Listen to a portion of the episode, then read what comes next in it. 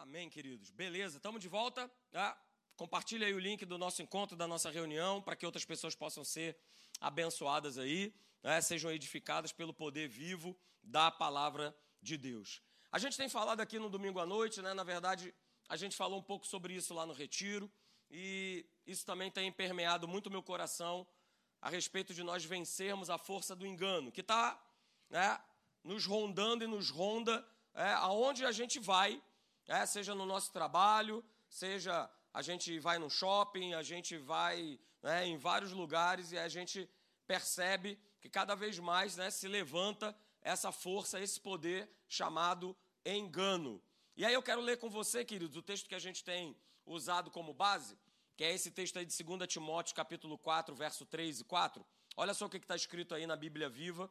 2 Timóteo, capítulo 4, verso 3 e 4. Diz assim, diz assim o texto: Porque chegará uma época, e eu tenho falado que essa época não chegará, ela já chegou. Eu quero te falar isso. É? Essa época não vai chegar, essa época ela já chegou, quando as pessoas elas não ouvirão a verdade. Mas veja só o que está escrito, queridos. Elas andarão é, de um lado para o outro, procurando mestres que lhes digam apenas aquilo que desejam ouvir. Olha só. Esse tempo ele já chegou. E nós, como igreja do Senhor, nós precisamos estar atentos a respeito disso aí, para que a gente não venha cair nessa cilada de ficar pingando de igreja em igreja, porque, ah, não, mas isso aí que ele pregou, ah, não, poxa, ah, eu não, eu não vejo que eu não, eu não vejo dessa forma. Eu acho que não é desse jeito. Não, não existe acho desse jeito. Não existe eu penso que é dessa forma. Existe o que está escrito. E as pessoas realmente elas já têm procurado fazer isso. Elas estão procurando mestres, elas estão indo de um lado para o outro, né, para que esses mestres, esses líderes, eles possam dizer apenas aquilo que elas desejam ouvir. Veja, o texto continua dizendo assim: olha, não ouvirão aquilo que a Bíblia diz, olha só, mas seguirão alegremente as suas próprias ideias desorientadas. E aí eu coloquei aí o engano e é isso que a gente tem visto acontecer. Isso não é exclusividade de quem não conhece Jesus, né, que, quem está vivendo aí no mundão, mas às vezes as pessoas dentro da própria igreja elas estão vivendo de uma maneira né, desorientada. E essa é a forma do inferno agir né, sobre a minha vida, sobre a tua vida, é querer te enganar. Foi assim que ele fez com Adão e Eva, é só depois você em casa abrir a Bíblia lá em Gênesis capítulo de número 3, você vai ver aquela conversinha fiada que o inferno ele lança em cima de Eva, para cima dela. Ah, Eva, é, é, dessa forma mesmo? É desse jeito que Deus falou? Não, não é bem assim. Claro que não. Olha só, Deus sabe, olha aí, o Deus sabe. Ah, Deus sabe que você vai comer aí do fruto e você, sabe, você vai se tornar como um Deus. Teu conhecimento vai abrir, você não vai morrer. É claro que você não vai morrer. Então, né, o inferno, ele vem lançando, e essa é a forma dele trabalhar, e não mudou, de enganar as pessoas. Então, nós vimos aqui, né, queridos, só para recapitular, que todo pensamento né, que tem por finalidade uma declaração contrária à verdade é um pensamento errado que tem por trás o quê? A voz do engano. E é dessa forma que o inferno ele vai agir. Ele vai plantar um pensamento, ele vai plantar uma sugestão, ele vai plantar uma conversinha fiada, ele vai plantar um argumento, né? e a gente é seduzido por esse argumento. A gente é atraído por esse argumento. E essa conversinha fiada, muitas vezes, ela faz sentido na nossa maneira de pensar. Não é isso? Por exemplo, nós falamos aqui na área de relacionamento. Ah, pastor, eu fui traído, eu fui enganado.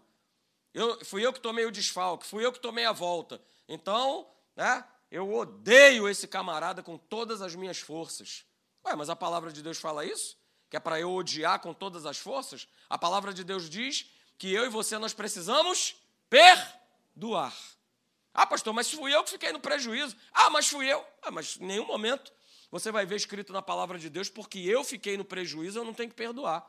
Se você conseguir mostrar para mim onde está escrito isso, beleza, a gente senta, toma um café, fica feliz da vida. Mas não é o que está escrito. O que a palavra de Deus fala é que nós precisamos perdoar sempre, tendo ou não tendo razão. Pedir perdão e liberar perdão, tendo ou não tendo razão. Mas o inferno, ele vai lançar essa conversa fiada em cima de você. Que você é que está certo, que é seu direito, e tal, tal, tal, e aquela coisa toda. Não é isso? Na área de família. Também, vem com a conversinha dele fiada. Não é isso? Ah, olha só, rapaz, é uma incompatibilidade né, de, de gênios. Então, sabe, o melhor é você ir para um lado, ela vai para o outro, e está tudo certo. Porque, afinal de contas, né, até os pastores estão se separando também, já está no segundo, no terceiro, no quarto casamento, então vamos embora, e está tudo certo. Não está tudo certo. Mas o inferno vai querer me convencer e te convencer né, que o tempo ali com a sua esposa, com o seu marido, já acabou. É, afinal de contas, você vai se aconselhar com quem? Na palavra? Não, você vai se aconselhar com um amigo, com a amiga do trabalho. E o que, é que eles vão te dizer? Eles vão te dizer que é a hora mesmo de você seguir adiante, largar tudo e ir embora, que o importante é ser feliz. Eu tenho que ser feliz. O meu negócio é ser feliz. Esse negócio de perdoar, de andar segunda milha, né, de é, fazer aquilo que, que ela quer. Né? Não, não, não, não, para com isso. Mas esses argumentos, né, eles muitas vezes, eles são convincentes, ok? E eles são pensamentos errados, que às vezes a gente acaba tendo a respeito de coisas, de crenças, de pessoas, às vezes da nossa própria casa. Às vezes você tem pensado errado de uma pessoa da sua família. Tem feito um julgamento errado. E aí, né, nós somos mantidos debaixo do controle do engano. E aí nós falamos aqui, né, só para te lembrar, que ser controlado pelo engano é justamente deixar que esses pensamentos errados eles nos dominem. E se eu e você, nós abrirmos brechas, né, nós ficarmos alimentando, é, são esses pensamentos que vão dominar, que serão dominantes. Ninguém está imune, ninguém, ninguém, absolutamente ninguém. Nem você, pastor, nem eu. Todo dia nós somos bombardeados com uma série de pensamentos errados, pensamentos do inferno, a respeito da nossa casa, a respeito do chefe, a respeito do motorista do ônibus que você pegou, e a gente precisa é, tomar um cuidado muito grande, senão a gente passa a ser controlado por esse espírito chamado espírito do engano. E nós já vimos, é, através da palavra de Deus, lá em Apocalipse, que Satanás é o um engano. Ele é, é o espírito de um engano que habita nesse mundo decaído. Então, queridos, nós já vimos aqui também que, o satanás, que Satanás ele atua na vida do ser humano, impedindo que o homem ele venha encontrar e ele venha permanecer nessa verdade que é a palavra. A gente já viu aqui, a gente vai re, relembrar, né, para aqueles que não conhecem a verdade, o que, que o inferno faz? Ele cega o entendimento. É o que está escrito lá né, em 2 Coríntios 4 e 4, que o Deus desse século cegou o entendimento dos incrédulos para que não lhes resplandeça a luz de Cristo. Então, para a turma que está lá fora, a cegueira é total. A cegueira é total. É dessa forma que o inferno ele vai enganando. E aí o camarada vai tendo né, ideias preconcebidas. Por exemplo, você de repente já deve ter ouvido também, assim como eu já ouvi, né, que esse negócio de igreja, né, de Bíblia, isso é para quando eu tiver velhinho, né? Tiver assim bem caidinho, bem, bem, bem, bem, aí eu vou buscar negócio de igreja, de Deus. Mas agora não, agora eu tenho que curtir a vida. E é o diabo cegando o entendimento. Porque eu curto a vida desde jovem na presença de Deus. Aleluia. Não existe coisa melhor. Eu posso assegurar isso para você porque eu estou na igreja desde os nove anos. Não existe coisa melhor do que você servir a Deus desde jovem. É maravilhoso. Gostei do é verdade. Aleluia. É isso aí. É dessa maneira. E a outra forma que o inferno ele usa para enganar para aqueles que conhecem a verdade, que é o meu e o teu caso. Ele vai fazer o quê? Que eu e você, a gente ultrapasse os limites dessa verdade. O diabo é mestre nisso. É o famoso assim: se ele não pode te parar, ele faz o quê? Ele te acelera. Ele faz com que você né, extrapole, porque a verdade ela tem os seus limites. Eu não faço tudo que eu acho, que eu penso, e muitas vezes eu até uso a palavra de Deus para me basear as minhas atitudes, as minhas ações. Não, as verdades têm limites. Mas o inferno, Satanás, ele é mestre em querer ultrapassar os limites da verdade. Foi assim que ele tentou fazer com Jesus na hora da tentação, sugestionando Jesus né, a ultrapassar, a ir além do que dizia a palavra de Deus. Mas Jesus ele estava bem montado, aleluia. Glória a Deus. Ô, capetoide, Rapaz, deixa eu te falar uma coisa. Está escrito. Não vem com a tua conversinha fiada. Mas era uma conversa né, que fazia muito sentido. Ó, o cara está com fome. Ó, vou transformar essa pedra aqui em pão e vou, ó, resolver o meu problema. E às vezes nós fazemos isso. É? A palavra diz que não só de pão viverá o homem. Mas eu deixa eu dar uma transformada aqui nessa pedra aqui, porque agora eu estou com fome. Agora eu estou com necessidades. Agora eu preciso dar um jeito nessa situação. E aí eu ultrapasso os limites da verdade da palavra de Deus. O próprio apóstolo Paulo, ele adverte, eu peço que você abra comigo aí em Gálatas, capítulo 1, versos 6 e 7. Eu vou ler na versão da Bíblia Viva, tá? Mas acompanha aí na tua Bíblia, por favor. Ele fala justamente sobre isso, avisando a igreja lá da Galácia para que eles tomassem cuidado para eles não ultrapassarem os limites da verdade. Senão eles estariam indo por um caminho perigoso. Ó, essa é a questão. Se eu e você a gente ultrapassa os limites da verdade, a gente vai por um caminho perigoso. Olha o que, que ele fala lá, Gálatas capítulo 1, a partir do verso 6. Ele fala assim: Olha, eu estou admirado de que vocês, tão depressa assim, estejam desviando-se de Deus, que com seu amor e a sua misericórdia convidou vocês a participarem da vida eterna que ele dá por meio de Cristo. E vocês já estão seguindo outro caminho para o céu, que na verdade não conduz absolutamente ao céu, porque não existe outro caminho a não ser aquele que nós lhes mostramos. Vocês estão sendo, olha o que ele fala, enganados por aqueles que torcem e mudam a verdade concernentes a Cristo Jesus. Então veja, o alerta já havia sido dado. Né? O alerta já havia sido dado. E aí, queridos, olha só, olha o texto que está lá em 2 Coríntios, né, e a gente começa hoje por aqui, 2 Coríntios capítulo 11, verso 3 e 4, falando a respeito desse engano, né, onde começa o engano, e a gente já tem visto aí que ele começa numa maneira errada de pensar. Olha o que, que o apóstolo Paulo ele fala lá em 2 Coríntios capítulo 11, verso 3 e 4. Ele fala assim, olha, mais receio, né, Paulo tinha esse cuidado com as igrejas, falou para os Falou lá para a Galácia, agora está falando lá para os Coríntios. Olha, eu receio que assim como a serpente enganou a Eva com a sua astúcia, assim também seja o quê? Corrompida a vossa mente. E aí, o que, que aconteça? Se a parte da simplicidade e pureza devidas a Cristo. E o verso continua no verso 4. Se na verdade, vindo alguém prega outro Jesus que nós não temos pregado, ou se aceitais espírito diferente que não tendes recebido, ou evangelho diferente que não tendes abraçado, a esse de boamente o tolerais. Olha só, queridos, essa passagem nos mostra claramente que a via de acesso é um pensamento lançado sobre a nossa mente. Paulo ele está falando aí no verso 3, ó, vou voltar para você, a respeito da corrupção da nossa mente. Ele estava preocupado né, com a igreja de Corinto ter a sua mente o quê? Corrompida pelo engano, pela astúcia. E ele lembra do texto lá de Gênesis capítulo 3.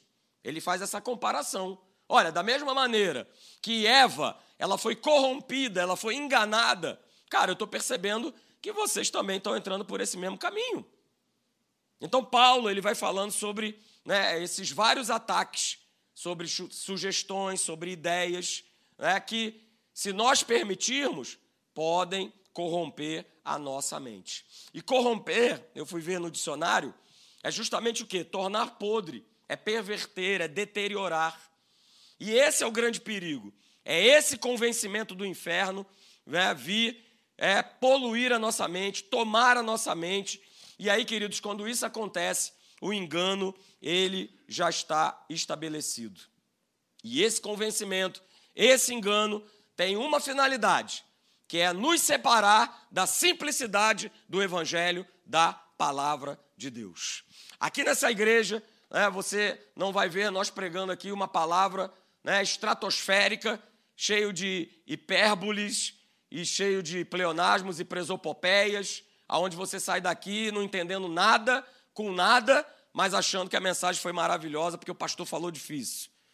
Não, aqui você vai justamente receber né, esse alimento simples, genuíno, que é a palavra de Deus, para que você se mantenha de pé, para que você consiga caminhar no teu dia a dia, é, para que essa palavra ela seja vivida no teu cotidiano, no teu dia a dia.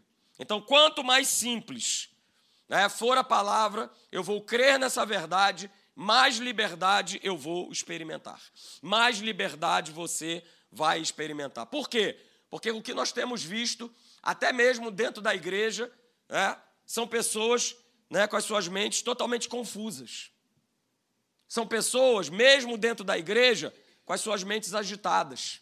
São pessoas que, mesmo dentro da igreja, vivem debaixo de uma ansiedade. São pessoas que, mesmo dentro da igreja, são pessoas complicadas. Porque vivem debaixo de um pensamento né, do engano. E aí, com isso, não experimentam a liberdade de Deus. E a gente vê bastante isso, queridos, dentro da igreja. Pessoas confusas, agitadas, ansiosas, complicadas. É aquele crente que vai chegando perto de você, você meio que já vai dando aquela girada, aquela disfarçada. Não, calma aí que alguém me chamou aqui só um instantinho. Né, deixa, eu, deixa eu sair fora. As pessoas estão vivendo debaixo de uma confusão muito grande. E hoje o que a gente mais vê são pessoas confusas, são pessoas agitadas, com toda sorte de pensamentos que não geram vida, que não geram liberdade, pelo contrário, só vai gerar inquietação. Olha esse texto aí de 2 Coríntios, capítulo 10, verso 3, do verso 3 até o verso 5. Justamente mostra, e a gente vai ver nessa noite, três formas é que o inferno ele atua para te ludibriar, para nos enganar, para fazer com que a gente viva na confusão, viva ansioso, viva preocupado, viva agitado. Olha o que, que o apóstolo Paulo ele declara lá em 2 Coríntios capítulo 10, verso 3. Ele diz assim, olha, porque embora andando na carne, não militamos segundo a carne, porque as armas da nossa milícia, elas não são carnais. Eu destaquei isso aí para você. Temos falado aqui, querido, domingo após domingo, a respeito de uma armadura, que é a armadura de Deus. As armas do nosso combate, o bom combate da fé, elas não são carnais, elas não são contra pessoas.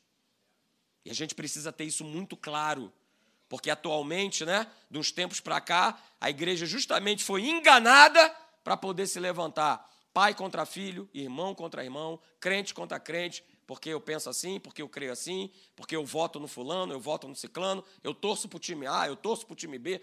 E as pessoas né, vivem nessa agitação, nessa confusão porque estão colocando a força do evangelho na força da carnalidade. Não vai dar certo. Veja o que, que o apóstolo Paulo ele fala: as armas da nossa milícia não são carnais. E ele continua dizendo: e sim poderosas em Deus para destruir. Olha aí, aí começa. Fortalezas, anulando nós sofismas e toda altivez que se levante contra o conhecimento de Deus e levando cativo todo pensamento à obediência de Cristo. Então veja, queridos, a gente já viu né, que o trabalho do inferno é minar, é corromper né, a nossa mente, a nossa forma de pensar, para que a gente venha a se afastar do que a Bíblia diz. O que, que é a Bíblia? A Bíblia é né, o pensamento de Deus para a minha vida e para a tua vida. Mas o inferno vai tentar te afastar né, do que esse livro aqui fala e vai tentar te convencer. E aí Paulo, ele pontua muito bem. Tá? Paulo, ele pontua muito bem e nos mostra que a estratégia do diabo na mente do homem vai ser sempre separá-lo do pensamento de Deus. E aí nesse texto, Paulo ele vai falar sobre essas três formas né, de pensamento sugestionado pelo inferno com a finalidade de se opor ao conhecimento de Deus. Ok? Então a gente vai analisar aí essas três formas que a gente está vendo aí, ó, fortalezas, sofismas e altivez. São essas três formas de pensar que o inferno ele vai né, brincando com os crentes, brincando com a igreja, jogando irmão contra irmão, pai contra filho, filho contra pai, porque as pessoas não têm sido alicerçadas com a palavra de Deus. Então veja, queridos, a primeira forma que nós vamos ver aí é, são as fortalezas. É esse pensamento chamado de fortaleza. Pastor, o que é esse pensamento chamado fortaleza? Está aí para você, para você poder anotar, tirar foto. Fortalezas são certos tipos de pensamentos construídos de maneira gradual, levando a pessoa ao cativeiro de só pensar daquela maneira em alguma área da sua vida. E certamente você conhece alguém assim. Que existe uma fortaleza na maneira de pensar. É aquela pessoa que você fala assim: Fulano de Tal tem ideia fixa. Você já não falou isso de alguém? Poxa, Fulano de Tal tem ideia fixa porque ele só fala sobre isso. Se ele só fala sobre isso, é porque ele só pensa sobre isso. É, então, é aquela pessoa né, que só pensa que ela foi traída, que ela foi humilhada. É aquela pessoa, por exemplo, que só pensa em vingança. É aquela pessoa que só pensa que tudo, né, tudo na sua vida, tudo ao seu redor está cada vez pior. É aquela pessoa que só pensa em infelicidade. É aquela pessoa que só pensa de que as coisas só pioram. Ai, pastor, a minha vida só piora. Ai, pastor. E ela não tem outro discurso, ela não tem outro papo a não ser falar isso aqui. Ah, minha vida só piora. É aquela pessoa, né, que pensa que nada vai dar certo. Você conhece alguém assim? Né? Faz parte daquele desenho. Ó oh, dia, rosa, não vai dar certo. Esse plano aqui, Lipe, não vai dar certo. Quem é dessa época aí, Lipe Hard? Oh, meu Deus. Levanta a mão, levanta. Levanta a mão. Vocês aqui não querem levantar, não, né? Ah, não querem levantar. O leão é a hiena, né? Não querem levantar a mão, tudo bem. É só da minha época, então tá bom. Ah, mas é aquela pessoa que pensa que nada vai dar certo. É, é aquela pessoa que só pensa nas perdas da vida. É aquela pessoa, né? E hoje isso está em alta, né? É aquela pessoa que só pensa que ela é rejeitada, que ela é discriminada. Tudo é discriminação, eu sou discriminado.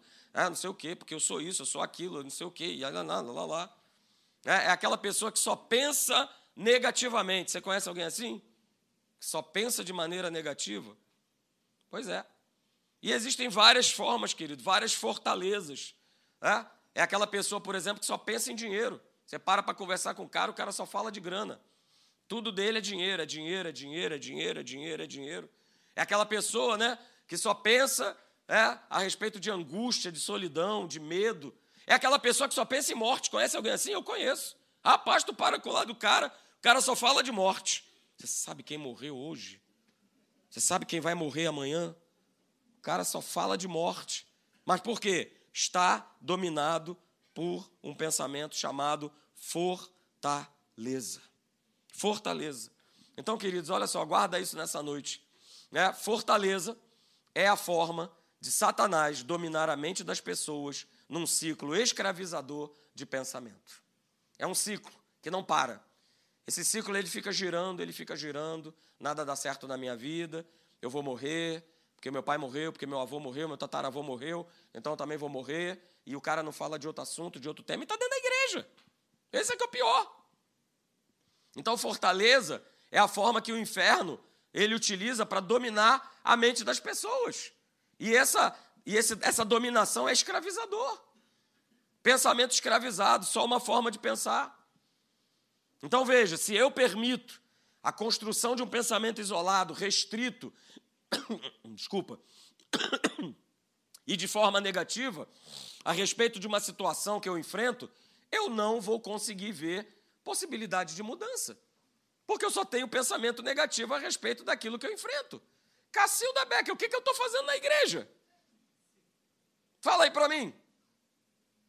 O que, que eu estou fazendo na igreja, ouvindo culto, palavra após palavra, e o meu pensamento, a minha declaração é: eu não vou conseguir, não vai dar certo, não é possível. Tá? E fortalezas mentais, elas vão estar sempre ligadas a resultados negativos. Pode perceber.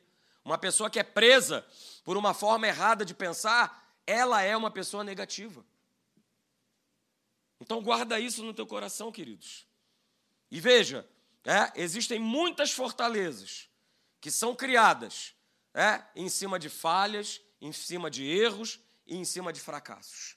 E esse é o grande cuidado que eu e você nós temos que tomar na nossa casa. Vou beber. Esse é o grande cuidado que a gente precisa tomar. Porque muitas fortalezas elas são criadas e hoje isso está né, em alta, que é apontar o erro e a falha e dizer assim: você que é culpado, você que foi a culpada. A culpa é sua, o erro é seu, a falha é sua. E aí as pessoas vão tomando isso, vão tomando esse pensamento errado, vão botando para dentro. Ah? Tome cuidado, porque levantar erros e falhas a gente faz muito dentro da nossa casa. E a gente precisa, né, cortar, exterminar essa maneira errada de pensar para que ela não vire uma fortaleza. Não vire uma fortaleza para o seu marido, não vire uma fortaleza para sua esposa, não vire uma fortaleza para os seus filhos. Tome cuidado. E guarda isso também nessa noite. Olha só. Fortaleza é a construção e a permanência do pensamento errado sobre alguém, sobre a vida ou sobre o que nós enfrentamos. Guarda isso aí. Isso é importante.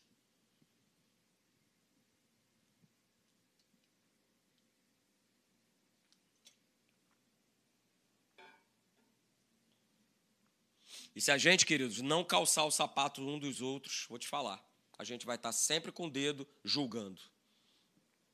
Sempre com pensamento errado a respeito de alguém, ou a respeito de uma situação, ou a respeito da vida, ou a respeito daquilo que eu enfrento. Anota isso nessa noite. Se a fortaleza mental é o pensamento dominante né, em qualquer área da nossa vida, qual vai ser a consequência? Para para pensar. Se essa fortaleza mental é o que domina a minha vida, como é que eu tenho vivido? Eu vou estar vivendo baseado na expressão desse pensamento. E quando a fortaleza se instala, significa dizer que o inferno já está controlando a minha e a tua vida. Ah, pastor, isso pode acontecer? Pode. Efésios 4, 27 diz assim: e nem deis lugar ao diabo. Está falando para a igreja. Então significa dizer que se eu não tiver uma comunhão com Deus e com a Sua palavra, de buscá-lo, de amá-lo, de colocá-lo como prioridade na minha vida, cara, esses pensamentos, essas fortalezas começam a tomar conta da nossa vida. E se a fortaleza toma conta, o que, que ela faz? Ela impede que a verdade da palavra de Deus ela penetre, ela entre na tua vida. E aí o que só ganha espaço, né, é aquela ideia fixa a respeito de alguém, de algo, de alguma coisa, de alguma coisa que você enfrenta. Então guarda isso nessa noite. Paulo já alertava isso à igreja né, lá dos Coríntios, e esse alerta vale para a gente hoje, para que eu e você nós não venhamos a ser enganados por esse espírito que paira né, por aí. A outra coisa que Paulo fala nesse texto que nós lemos lá de 2 Coríntios, né, sobre um pensamento é, sugestionado pelo inferno, com a finalidade de se opor né, ao pensamento de Deus, são os sofismas. Pastor, o que são sofismas? Que palavra é essa? Vou colocar aí para você agora. Olha aí, para você poder anotar. O que, que são sofismas? São raciocínios, são teorias, são ideias que são aparentemente corretos. Olha só, aparentemente corretos, lançados ou sugestionados pelas trevas sobre a nossa mente com o propósito de nos induzir ao erro. Ok? Parece, mas não é. Quem é da época aí do Denorex? Tu gosta, né, Mariette? Isso é tudo da tua época, hein? Aleluia. Parece, mas não é. Pois é, isso aí são os sofismos. São raciocínios, são teorias, são ideias, são pensamentos que as trevas elas lançam é, para justamente confrontar a verdade e me induzir ao erro, para me afastar da verdade, para me afastar daquilo que a Bíblia diz que eu tenho, que eu sou, que eu posso. O inferno vai lançar esses sofismas que não é, é bem assim, não é desse jeito, não é dessa forma, não é isso? Não foi o que a gente leu aí no texto? É isso aí, é um sofisma. Parece, né? Eu quero ouvir só aquilo que me agrada, só aquilo que eu desejo ouvir. Então isso é um sofisma. Parece com a verdade, mas não é a verdade. Volta aí, aleluia. Sim, senhora, eu tenho juízo. Aleluia. Ah? Então veja, queridos, sofismas são pensamentos contrários à verdade e vão formar opiniões, vão formar interpretações humanas sobre Deus e sobre a igreja.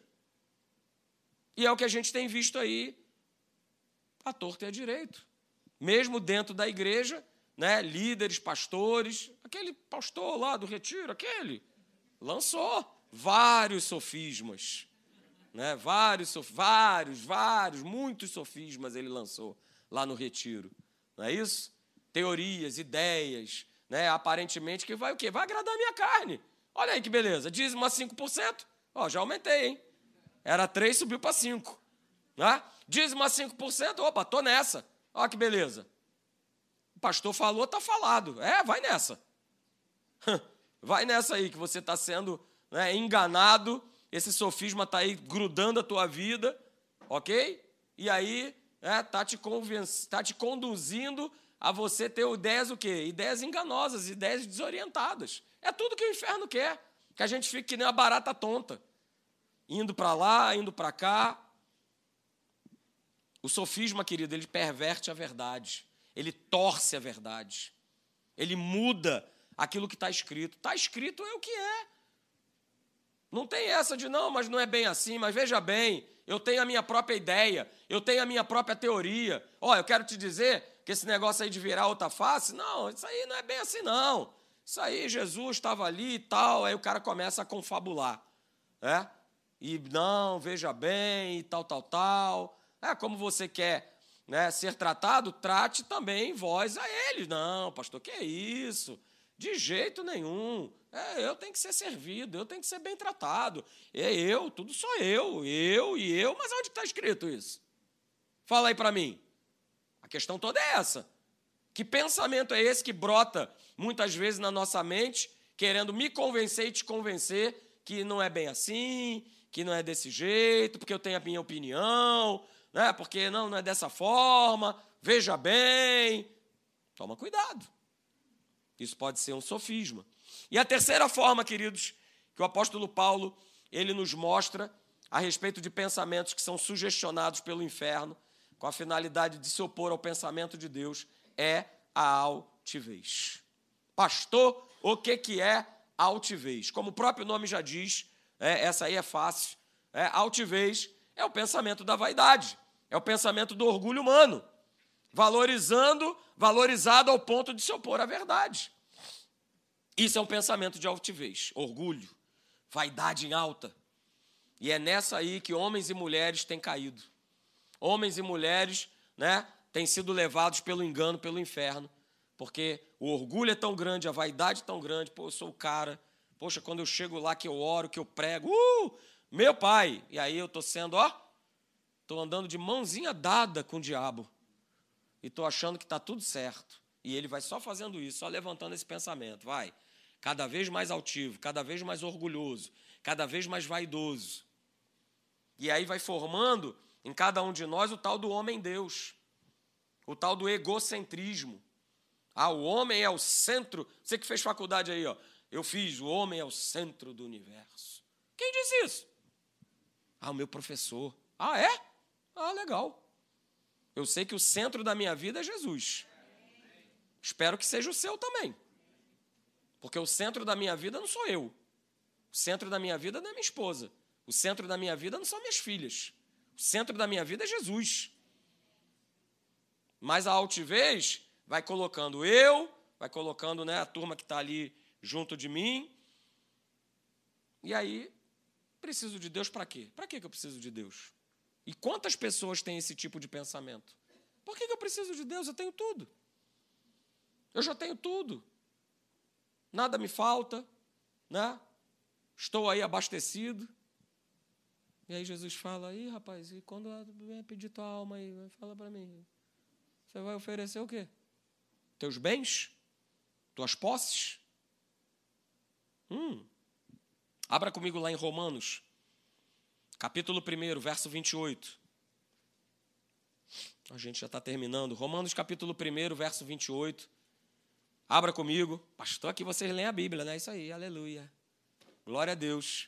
Romanos capítulo 1, verso 28. Bíblias aí folheando. Que maravilha. Eu leio para você. Romanos 1, 28 diz assim: E por haverem desprezado, olha só, presta atenção nesse texto. Vai te abençoar demais. E por haverem desprezado o conhecimento de Deus, o próprio Deus os entregou a uma disposição mental que reprovável. Para praticarem coisas inconvenientes, cheios de toda injustiça, malícia, avareza e maldade, possuídos de inveja, homicídio, contenda, dolo e malignidade, sendo difamadores, caluniadores, aborrecidos de Deus, insolentes, soberbos, presunçosos, inventores de males, desobedientes aos pais. Olha aí.